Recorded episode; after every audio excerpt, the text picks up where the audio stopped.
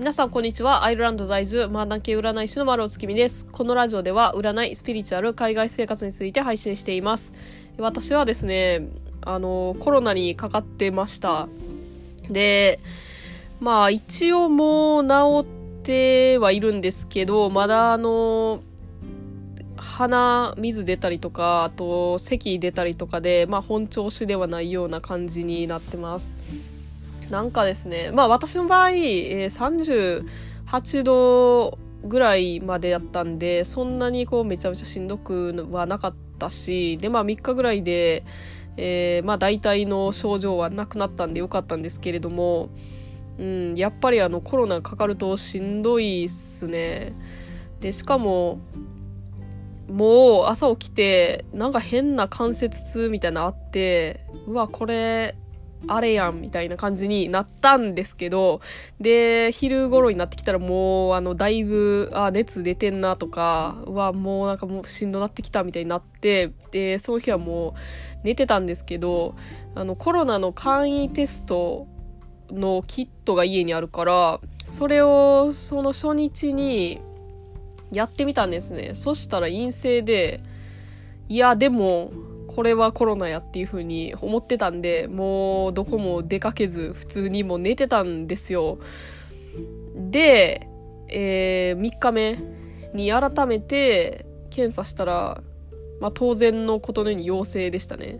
だからやっぱあれ、1回目で、その発症してすぐとかやと反応出ないことあるんやなと思いましたね。で、あの鼻に綿棒みたいな突っ込んでグリグリしてあの検査するんですけどあれがもう怖すぎてほんまあのあれが一番辛かったぐらいですね。あの関節痛とかよりもあの鼻に突っ込むやつがあの眉間ぐらいまで あの入れるじゃないですか病院とかやったら。あれあれやばすぎあれ自分でやるのほんまにとんでもないあの拷問というか、まあ、だからもうちょっと怖すぎてほんまにちょっと鼻の浅いところであのグリグリやってたんですけどそれでも陽性の時はバッチリ陽性で出たんであのあんま無理に突っ込まんでもいいやなっていうのもちょっと思いました。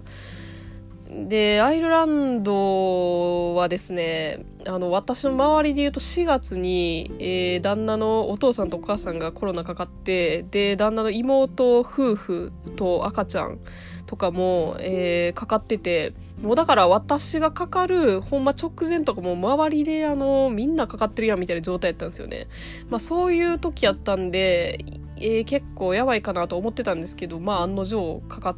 たんですけどね。やっぱ、あの、もう誰もマスクしてないんですよね。イベントやとか、買い物やとか、まあ、バスとかでもあんま、あの、つけてなかったりとかして、まあそういう状況やからこそ今めっちゃ広がってるというようなあの感じにアイルランドはなってます。まあただ日本って結構今でも全然みんなマスクしてると思うんですよ。道歩いてる時とかもマスクしたりとかして。まあそういう環境やとあんまりね、あの周りでかかったとかも聞けへんのかなと思いますね。まああの初、はい、コロナ感染しましたけど、そんなにひどい症状出なかったのと、あと味覚がないとか、そういうようなこともなかったんで、まあ、あの、後遺症みたいなんもとりあえず今んとこはないんかなとも思いますし、まあそこは、まあ良かったかなっていうのが、まあ思いますね。まあけど本当皆さん、あの、ね、日本の方やったらゴールデンウィーク入って遊びに行くぜみたいな人もいるかもしれないんですけど本当あのコロナ気をつけて 過ごしてください。はい、ということで、えー、本日月曜日ですので私丸尾が今週の占いをお伝えします。週明けですので今週どんなことが起こりそうなのかどんなことをしたらいいのかっていった内容をタロットで占って星座別でお伝えします。星座ランダムで発表します。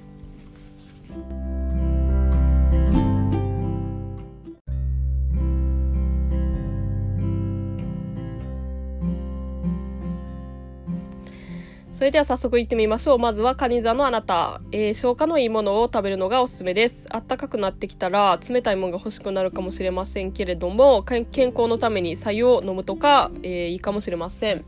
続いて乙女座のあなた。えー、今週はゴールデンウィークに入ってきますけれどもレジャーとか趣味家族との時間など、えー、プライベートの時間が充実しそうです思いっきり楽しんで羽を伸ばしましょう続いて伊手座のあなたいろんな場所にどんどん遊びに行くっていうよりは家で楽しめることをやるといいでしょう。家で、えー、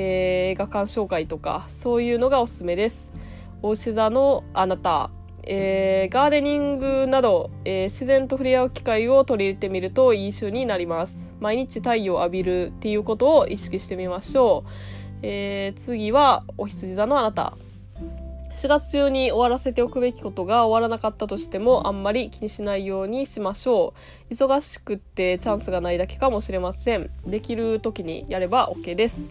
続いてさそり座のあなた。えー、子供の頃に好きやったお菓子を食べてみるとか好きやった映画を見るとかそういうことをしてみるのが今週はおすすめです。日々の疲れを癒せるかなと思います。続いて水亀座のあなた、えー、海とか水族館とか水関係の場所がラッキースポットになります。なかなか出かけるのが難しい場合はゆっくりお風呂に浸かるとかもありかもしれません。続いて魚座のあなた。嫌なことから逃げていいっていう風に、えー、考えておくようにしましょう。新年度頑張ってきてだんだん疲れも出てるかもしれないんで無理しないのが大事です、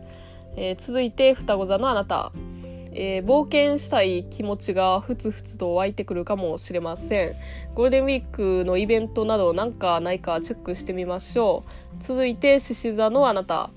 えー、計画性よりもその時点での自分の気持ちを優先した方が満足できる時です。あんまり計画をガチガチに固めすぎない方がいいかもと思います。続いて天秤座のあなた。えー、花粉症でしんどかったらすぐ薬飲むとか自分の体調に気を配りましょうそうすることによって楽しく休日が過ごせそうです続いてヤギ座のあなた